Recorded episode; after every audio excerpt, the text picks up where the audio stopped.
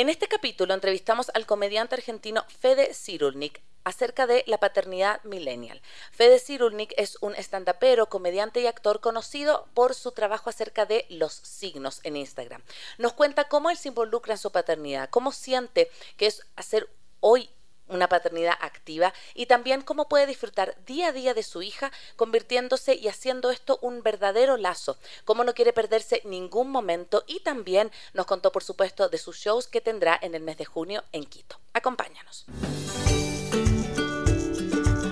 Hola, soy Dani Dávila. Yo, Cone Aiken. Y yo, Paz Dávila. Somos Maternidades Imperfectas, una plataforma que acompaña, empodera e inspira a las mujeres madres a vivir la maternidad como un espacio de autoconocimiento, fuerza y crecimiento personal.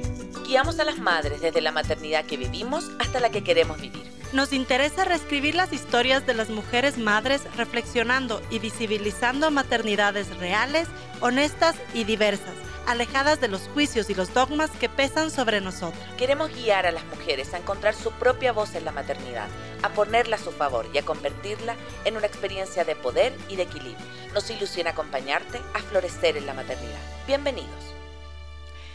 Hola a todos, hola a todas, bienvenidos a un nuevo capítulo de Maternidades Imperfectas. Estamos en Ecuador. Recuerda que estamos en vivo a través de la señal de la www.radiosucesos.fm y también nos pueden escuchar y visitar en nuestro canal de YouTube y también estamos en vivo también a través de nuestro Facebook Live de Maternidades Imperfectas. Quiero saludar también a todas las personas que están ahora conectadas a través del Instagram y decirles que pueden seguirnos también en nuestras redes sociales porque el día de hoy, querida Dani, tenemos un súper invitado que nos acompaña desde Argentina. Ya le vamos a pedir que él mismo se presente, pero solamente em, quiero traer acá el por qué lo buscamos a Fede para, para entrevistar. Particularmente soy súper fan de su trabajo y mm, me encanta porque siento que, em, bueno, en la maternidad a veces hay días que no podemos más, hay días en que estamos pero así colapsadas y cuando yo veo videos del Fede y de su stand-up y de lo que hace, baja un poco ese estrés y creo que es una tremenda eh, ayuda. Así que por eso lo buscamos y nos encanta tenerlo acá porque, bueno, vamos a contar después algunas sorpresitas, pero, pero eso, para las personas que no lo conocen ya se va a presentar. Eh, es muy, muy conocido también en Argentina, en Chile y ahora está empezando también a expandirse al, resto de Latinoamérica. Sí, bueno, hola con todos, buenos días, qué lindo hoy día. Eh, venía pensando en que la esencia de maternidades es que todas nuestras entrevistas nos mueven, ¿no? Y que queremos, queremos como que ustedes también puedan sentir esto. Y el invitado de hoy fue alguien que buscó mucho, mucho la CONE, así que estamos muy contentos de tenerte hoy acá, eh, Fede. Y nada, demos inicio a esta, esta linda entrevista de hoy. Así que bienvenido, Fede. Queremos que te presentes al público ecuatoriano que a lo mejor está recién conociéndote un poco quién eres, de dónde vienes, eh, para, para comenzar la entrevista. Bienvenido. Bueno, ¿cómo están? Primero que nada, gracias por este, por este momento, por este llamado virtual, como sea que es, ¿no? Porque ya no sabemos si es streaming llamado radiovisual, visual, YouTube, transmisión, streaming, ¿no? Como estamos vinculándonos internet filamente a través del aire, desde Argentina hasta Ecuador. Yo soy Fede Cirulnik, soy comediante, estandapero, eh, argentino eh, devenido en lo que se llama Instagramer o algo así que básicamente es quien sube cosas a internet mucho o a Instagram en particular y, bueno, y hace como un público a través de eso, ¿no? Digo más Instagram porque no me gusta decir influencer, me parece espantoso la palabra influencer, es como, no sé, a mí no me, no me representa, no, me, parece como que es como ser un, brujo que hace que la gente haga cosas que por ahí Claro, como que tiene media influencia media extraña, claro. Claro, claro, yo les voy a decir a ustedes qué hacer y para a ustedes hacerlo porque yo se los dije y los influencié, como, no sé, qué sé yo somos personas, nos aconsejamos y después si algún consejo te sirve y algo que digo te gusta, como yo de cualquiera, eso es algo que nos influenciamos entre todos, por eso es, raro. Pero sí, bueno, soy como esto, tengo muchos seguidores en redes sociales, básicamente por los contenidos que fui armando. Eh, en todos estos años, hace siete años que hago videos para redes sociales, empecé en 2015 haciendo cosas con mascotas, poniéndole voces a mis perros y demás y después hace 3, 4 años empecé a hacer video de los signos, así que probablemente si alguien vio un video mío donde se escucha la frase de los signos haciendo etcétera, porque puede ser cualquier cosa, te puede pasar un video, un video mío haciendo los signos zombies o los signos eh, diciendo te amo. Eh, es un contenido que me ha abierto muchas puertas para que mucha gente que no sabía quién era o no había visto nunca nada mío, eh, ni hablar que no me conocía como stand-upero, que es mi profesión, digamos, principal como artista, eh, se acerque al teatro y me conozca como más profundamente. Y bueno, acá, acá estamos en este llamado. O sea, los días de los signos nos han traído incluso a esta nota entre acá entre ustedes y yo, eh, que por ahí no lo hubiera hecho otro contenido, así que yo soy muy un agradecido de los videos de los signos, aunque bueno, tenga un límite de conocimiento astrológico, porque a todo esto, así como me presento, también digo, no soy astrólogo, no tengo idea de astrología, soy ateo de la astrología, no creo en la astrología, pero me divierte muchísimo hacer videos de los signos, me divierte muchísimo jugar con los perfiles de los signos, me parece que es un mundo hermoso, entretenidísimo, y que trae cosas espectaculares y muy buenas. Esta fue mi presentación, así nomás. Me encanta, me encanta, me gusta, me gusta tu presentación y quiero partir por ahí. Tú dije en algunas entrevistas dices que claro, empezaste eh, como buscando el tema del stand-up, pero deveniste en esto de los signos que es por donde también nosotros te conocimos y donde te has hecho conocido en Latinoamérica. Eh, dices que no sabes nada de astrología, entonces cuéntanos un poquito de dónde nace, porque ya se convirtió en tu marca registrada, o sea, ya sabemos que los signos y tal cosa, el otro día te veía los signos y cuando conocen a un bebé los signos y entonces como ¿Desde dónde te, te nutres? no sé si le preguntas a alguien que sepa astrología o ya tienes súper claro el perfil de cada uno de los signos y con eso ya sabes un poco desde dónde, desde dónde hacerlo. Bueno, eh, yo soy uno de esos casos que probablemente eh, resuenen, ¿no? De estas cosas tipo, eh, se hizo conocido por vender, no sé, tacos y nunca comió un taco, ¿no? O cualquier de esas cosas, esos casos, ¿no?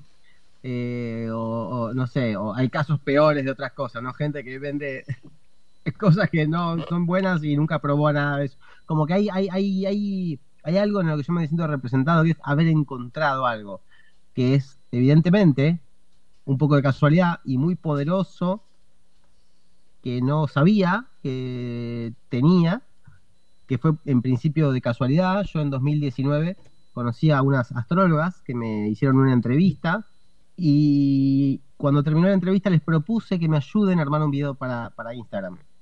Y en ese momento yo estaba en plena búsqueda de contenidos nuevos, de probar cosas, venía jugando con muchas ideas que no sabía para dónde ir, como que estaba en una época de creación, de búsqueda.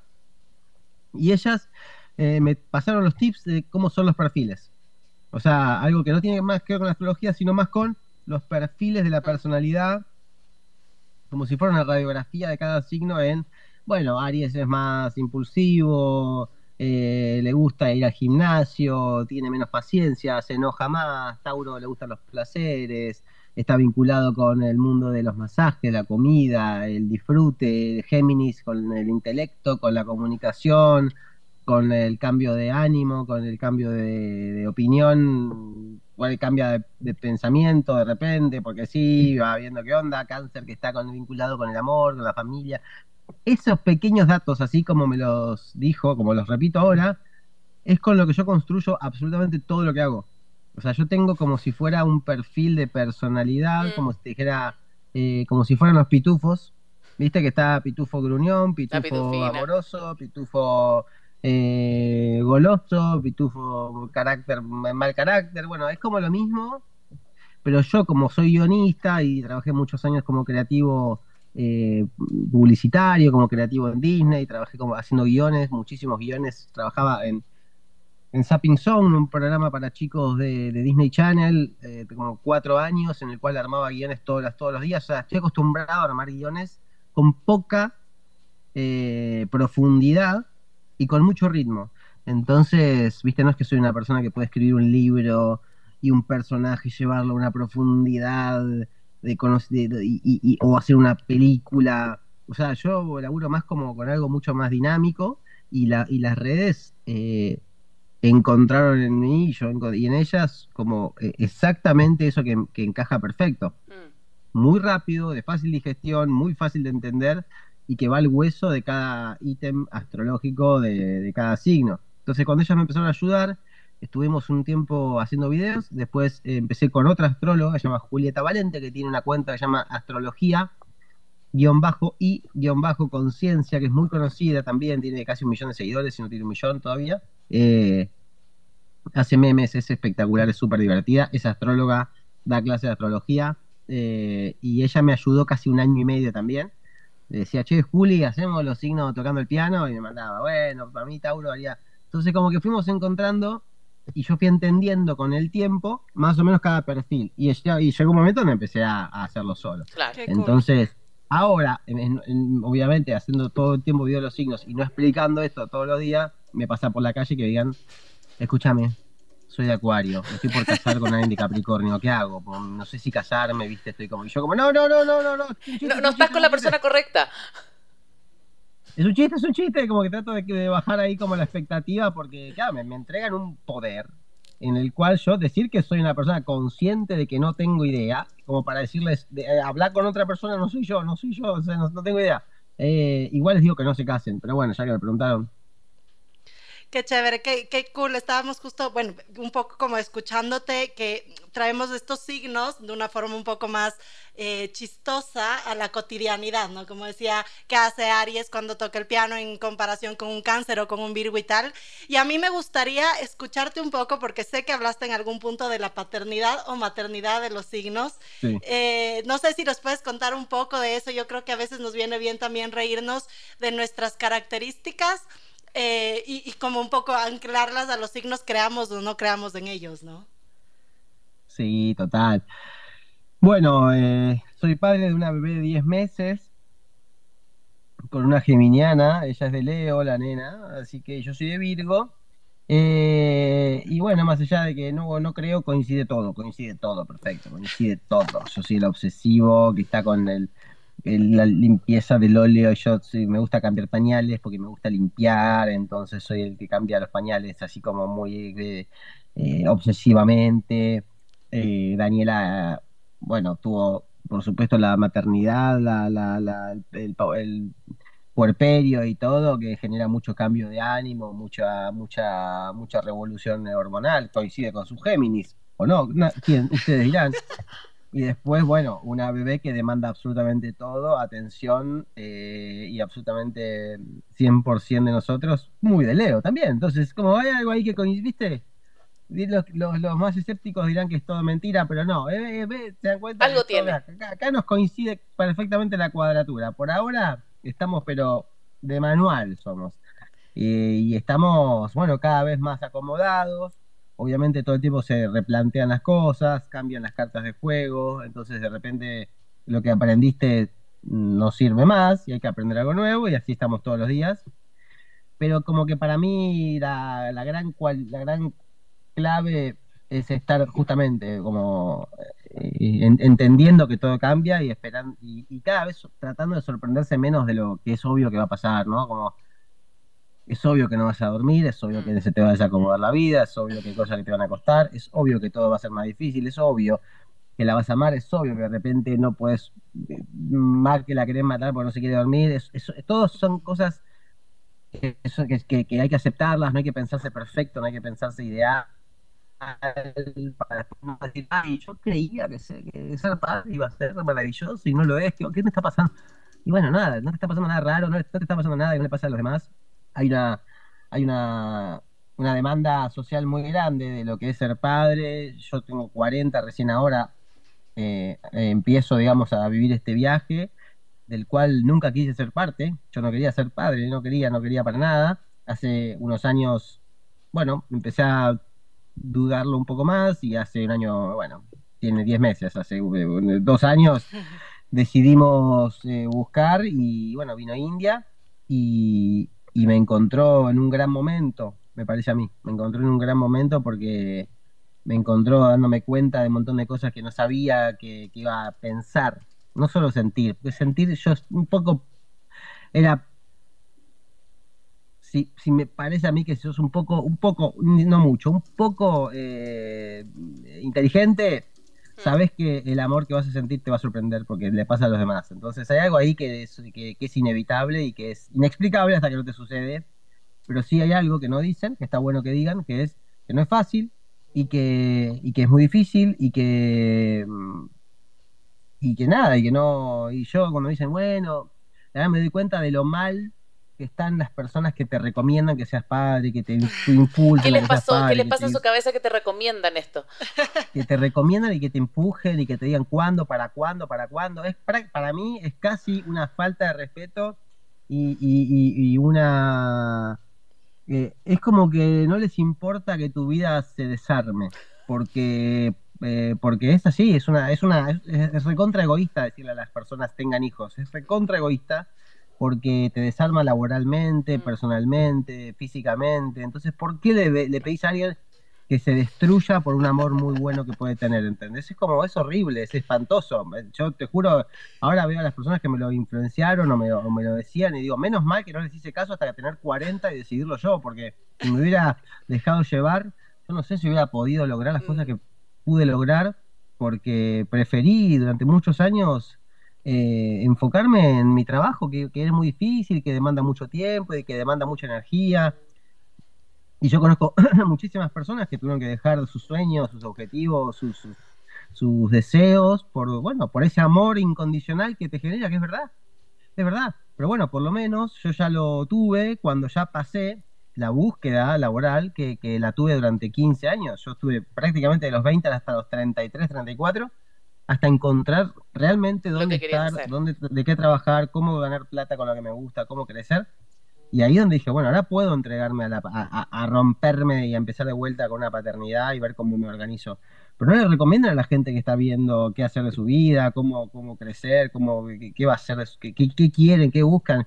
Yo recomendaría, tengan hijos una vez que estén, o sea, si pueden elegirlo, ¿no? Eh, para mí yo recomendaría que tener hijos cuando ya estás en una posición emocional, económica eh, eh, y, y- y- y mental lo más evolucionada que puedas. Para mí, si te toca en otro momento, bienvenido Toca. sea y bueno, ca- cada quien lo que, lo, que, lo que quiera, pero digamos, mi recomendación hoy de este lado es esperen estar lo mejor parados posibles, porque después muy difícil de no tener la sensación de poder ayudarlo, darle lo que necesita, que le falte algo, salir a trabajar de lo que sea con tal de que Mm. pueda comer. ¿Por qué tienes que trabajar de lo que sea? No, trabajar lo que te guste, buscar algo que, no sé, viste, E- e- eso, eso, eso me pasó. Sí, es que yo creo que la maternidad y la paternidad están súper romantizadas, son súper, yo le digo, son súper rosadas, porque te dicen todo lo bueno de la maternidad, pero nadie te dice esto que tú cuentas, esto que no vas a dormir, esto que te desarma, que tu identidad, que no te encontráis, que después dices como, ¿quién soy? Como, de- de- ¿quién era esta persona que era antes? Eh, y yo creo que también por eso nació Maternidad Imperfecta, porque como que no hay una sola manera de ser papá o de ser mamá, sino que cada uno está haciendo lo mejor que puede y como luego de que las guaguas ya tienen una cierta edad, puedes volver a ser persona. Siempre digo como, Claro. como que hay un momento en que te pierdes literalmente porque tienes que estar al cuidado 100% de otra persona. Entonces, las malas noches, como... eh, y aparte hay una cosa muy loca, te dicen, aprovecha de dormir, como si el sueño fuera acumulable. No es acumulable. Después, todo el sueño que no duerme, no pasa nada. O sea, vaya a estar muerto sueño igual cuando nazca tu guagua. Sí. de hecho yo recomiendo a la gente que empiece a no dormir. Para acostumbrarse. Y sí, escúchame, cuando vos entrenás una maratón, no haces un descanso de seis meses para correr 40 kilómetros. Empezás Exacto. a correr cada vez más para ya entrenarte para cuando tengas que correr. ¿Quién entrena a- algo descansando eso? O sea, si vos te vas a preparar para no dormir durante un año, seis me- desde que te enterás que vas a ser padre, empezá a, a- a practicar, ponete la alarma a las 2 de la mañana, agarrá un muñeco e intentá dormirlo durante media hora.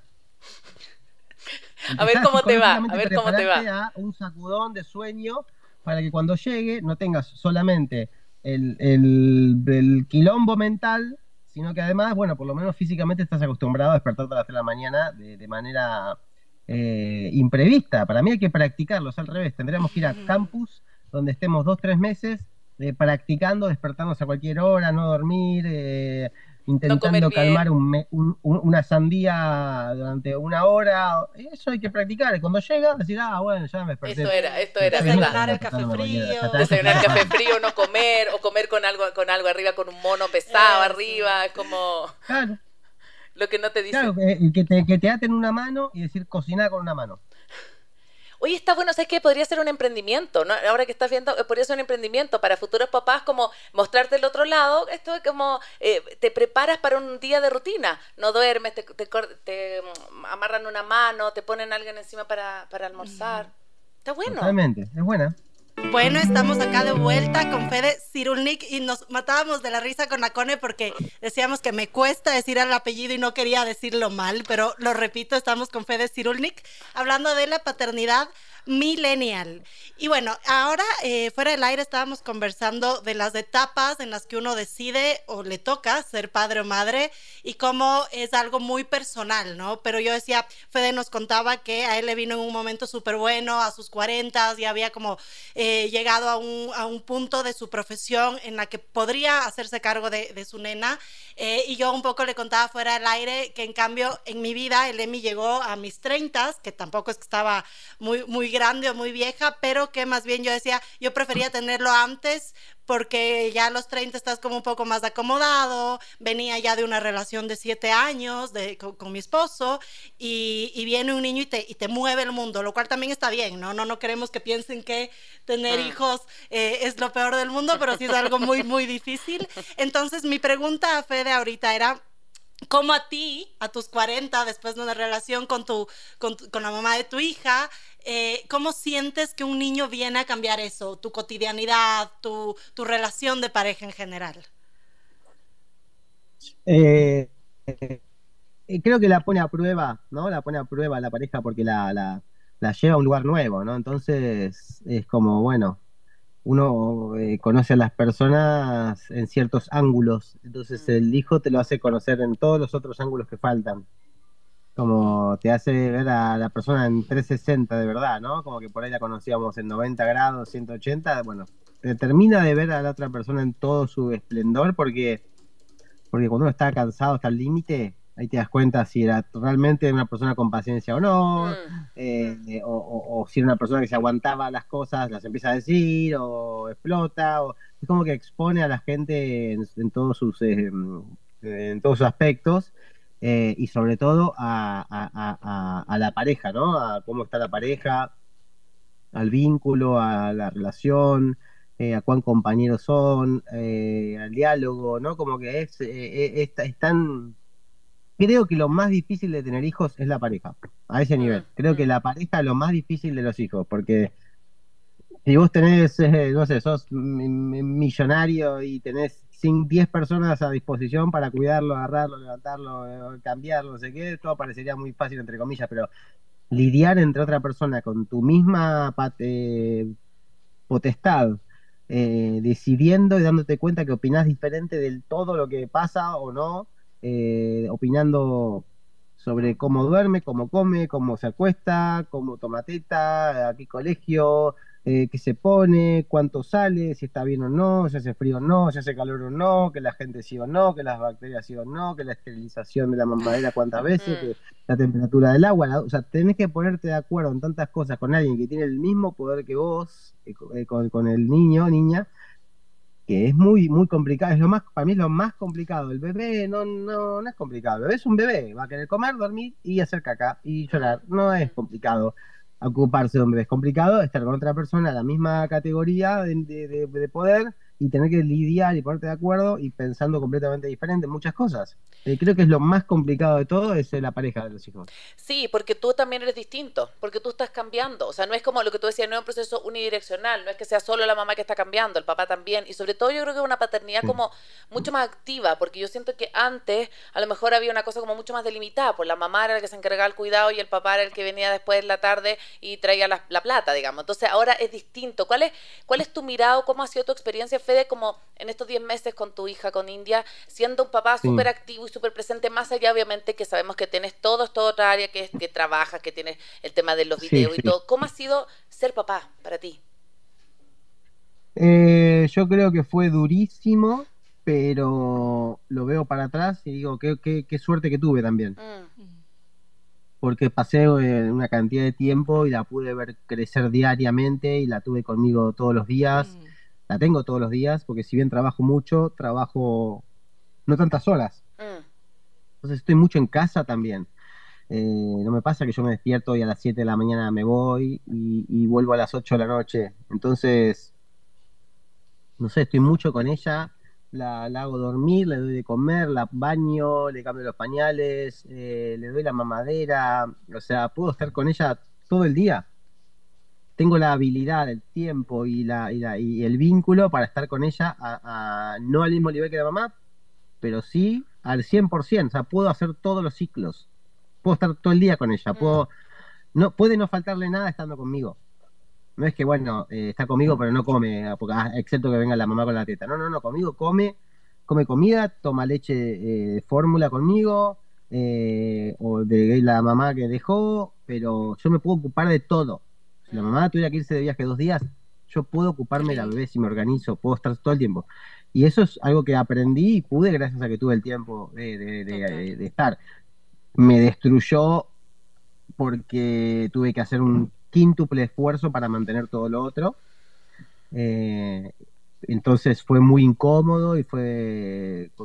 te sentís con falta de libertad, porque decís, no, no, no estoy como antes, que era libre para tomarme los tiempos para trabajar como quería. Ahora tengo que trabajar en momentos donde tengo que ser creativo en momentos, donde tengo que hacer guiones en momentos, donde no tengo la libertad para pensar cuando quiero. Eh, a veces por momento pienso si no fue riesgoso para mi trabajo haber sido tan, viste, tan, entre comillas, eh, presente y descuidar tanto el trabajo por estar tanto con la bebé, pero creo que, que, salí airoso de la situación porque, insisto, escribía guiones mientras la dormía con el codo y mandaba un guion con la otra mano.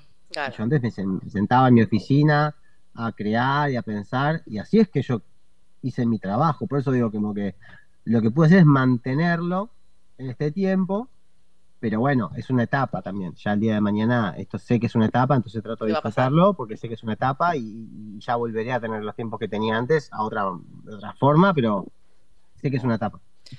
Sí, sabes que em, me parece muy, muy lindo lo que nos cuentas porque es, no es algo que hay, yo digo siempre, no, no hay que aplaudir porque los mm. padres cumplan su deber de padres, eh, pero es importante escuchar a referentes que la paternidad presente es algo muy importante también en la vida de los hijos.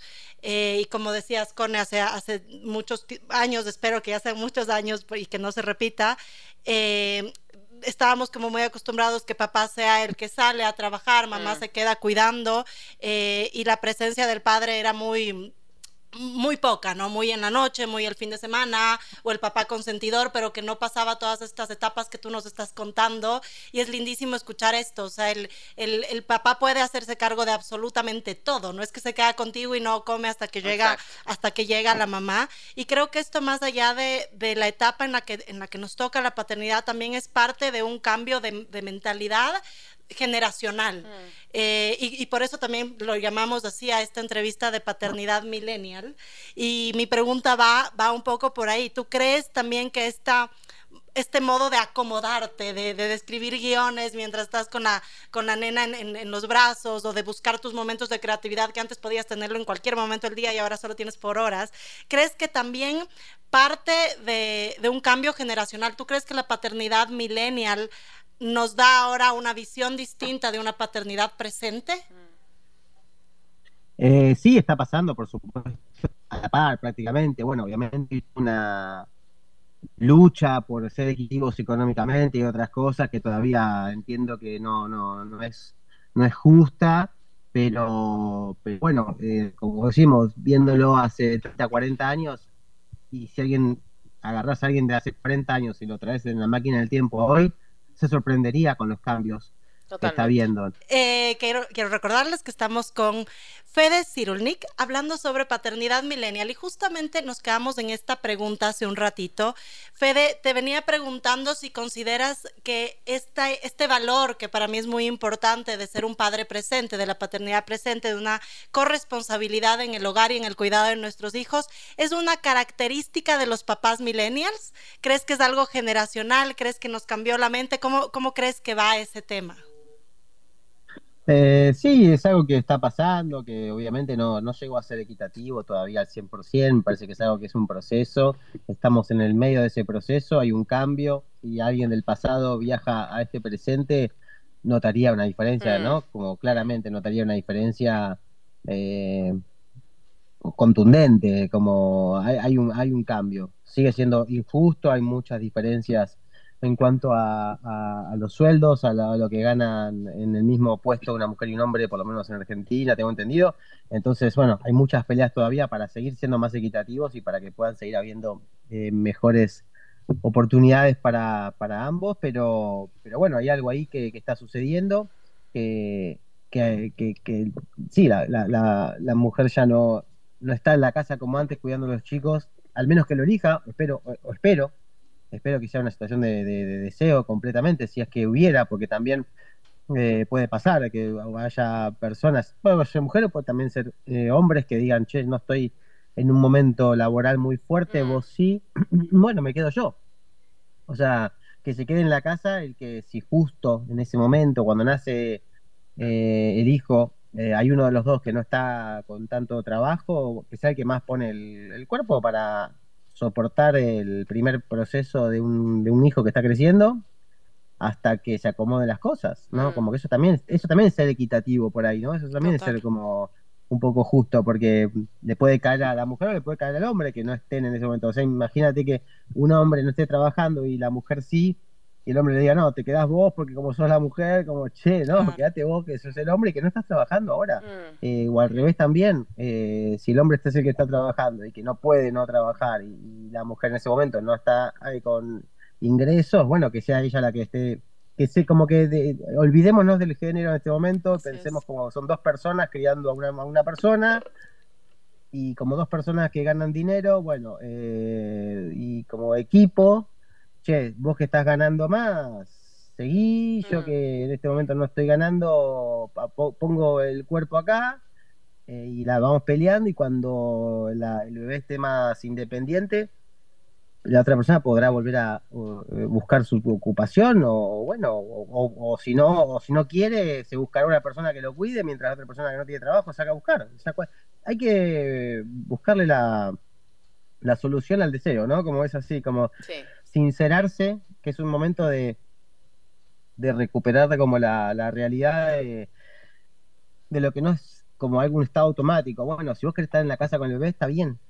Pero realmente querés estar en la casa con el bebé o es porque es un mandato social, ¿no? Esto es como, como el deseo sexual, como el- el- Mm. la monogamia y como la identidad de género, ¿no? Como, che, no está mal ser heterosexual, no está mal ser Mm. transexual, no está mal ser bisexual, pero es como hay que sincerarse, porque bueno, el mandato siempre puede ser heterosexual, ser monógamo, y el hombre se trabaja y la mujer se queda en la casa. Bueno, si realmente coincide que hay una pareja monógama eh, que quiere la mujer quedarse en la casa y el hombre se va a trabajar, está bien, no está mal, pero tiene que haber como un proceso ahí de, de sinceramiento, decir, che, Mm. estamos en esta porque no pues un mandato o porque realmente querés, porque por ahí la mujer tiene muchas ganas de tener la oportunidad de, de ver al bebé crecer todos los días y es un milagro tener la oportunidad de que eso sea un deseo y es Mm. una cárcel si ese no es el deseo Así es. es una Totalmente. cárcel absoluta si no es tu deseo. Y si tenés el deseo y tenés la oportunidad de que tu pareja trabaje bien y a vos no te falte nada,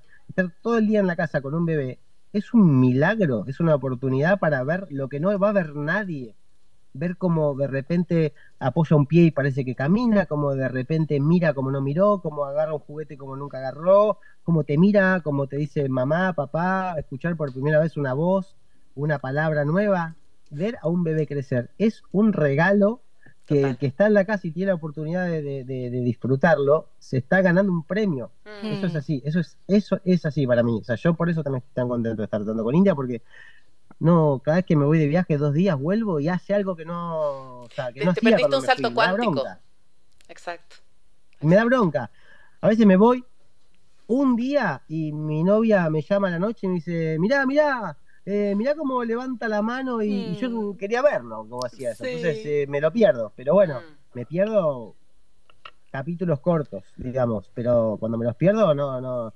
Y yo no puedo creer, mi papá, por ejemplo, no estuvo nunca conmigo, se iba todo el día, es más, se peleó con mi mamá y se fue a vivir a otra provincia y lo veía tres veces por año. Yo no puedo creer lo tonto que fue de lo que se perdió, porque, Mm. porque, porque había muchas cosas para descubrir con los hijos, ¿entendés? Entonces, bueno, esto es algo que yo aprendí de- del mal ejemplo, ¿no? Como que vi eso Y dije, yo quiero todo lo contrario, quiero estar todo el día, quiero presente. todo lo que pueda. Y cuando empiece a caminar y empiece a hablar, va a venir conmigo a todos lados.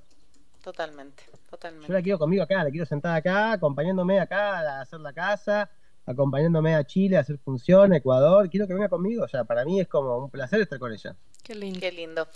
Bueno, qué lindo, qué inspirador ha sido esta entrevista, Fede, acerca de cómo te vives la paternidad y también este espacio para poder dar a conocer tu trabajo en Ecuador. Vamos a ir terminando esta, este espacio entrevista, pero queremos eh, que nos cuentes de los shows que tienes acá. Yo sé que te trae eh, Melatino Producciones como parte de esta gira de Stand Up Latin Tour y que vas a tener dos shows, el 29 en Quito y tienes después en Guayaquil. Entonces cuéntale a las personas que nos están escuchando dónde te pueden ir a ver, cómo pueden hacer para poder eh, conocer de tu humor más cerca.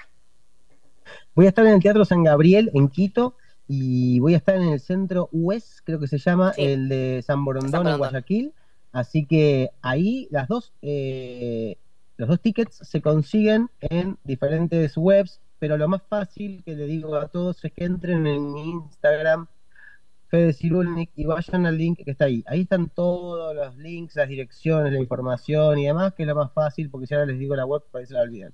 Entran en mi Instagram, entran en el link que está en la biografía y van directo. Ahí va. Ahí está toda la data buenísimo. y bueno, y los espero ahí el 29 en Quito y el 30 en, en Guayaquil. Nosotros al menos vamos a ir, las tres, La Paz, la Dani y yo vamos a estar ahí viéndote, así que nos vamos a conocer ahí y Perfecto. queremos contarles a las personas que están escuchándonos que tenemos un giveaway, tenemos de regalo dos entradas que vamos a sortear y cómo pueden participar, querida Dani. Bueno, primero, después de esta entrevista, les pido que se conecten en nuestro Instagram de Maternidades Imperfectas porque vamos a subir el arte en nuestras historias. ¿Qué tienen que hacer para ganarse este ticket? Son en total dos tickets y para cada pase vas a tener que seguir a nuestra cuenta de Maternidades Imperfectas, a la cuenta de Fede y a la cuenta de... Melatino Producciones. Me Latino Producciones. Las, el segundo paso es justamente en, en tono esto de los signos que hablábamos con Fede, que nos cuentes una anécdota de cómo es tu maternidad según tu signo. Maternidad o paternidad, seamos súper inclusivos, que los papás también puedan participar. Bien. Y el sorteo lo vamos a hacer el viernes 23 de junio. Entonces, eh, nada, ahora os subo la historia en nuestro, en nuestro Instagram para que puedan participar y pues nada, nos conoceremos ese día también. Así que bueno, muchas gracias por acompañarnos. Recuerda que el domingo 18 de junio, Día del Padre, vamos a tener un reprise de este capítulo a las 12 del mediodía y luego va a ser pasado a formato podcast en Spotify y en iTunes. Así que también ahí denle estrellita, recomiéndelo, compártalo para que más personas puedan escucharlo y también nos puede seguir, por supuesto, siempre a través de la www.radiosucesos.fm. Muchas gracias, Fede, por acompañarnos en esta ocasión. A ustedes, un beso enorme y nos vemos allá en unos días. Nos vemos. Gracias. Chao, chao. Muchas chao, gracias a todos. Nos vemos el próximo miércoles en otro vivo de Maternidades Imperfectas. Chao, chao. Soy Cone Aitken. Y yo, Paz Dávila, gracias por regalarte este tiempo de autocuidado y crecimiento. Si quieres escuchar más capítulos y contenidos sobre maternidad y crianza, no olvides de encontrar nuestro podcast en iTunes y Spotify. Y a través de Radio Sucesos todos los domingos a las 12 del mediodía. Te esperamos.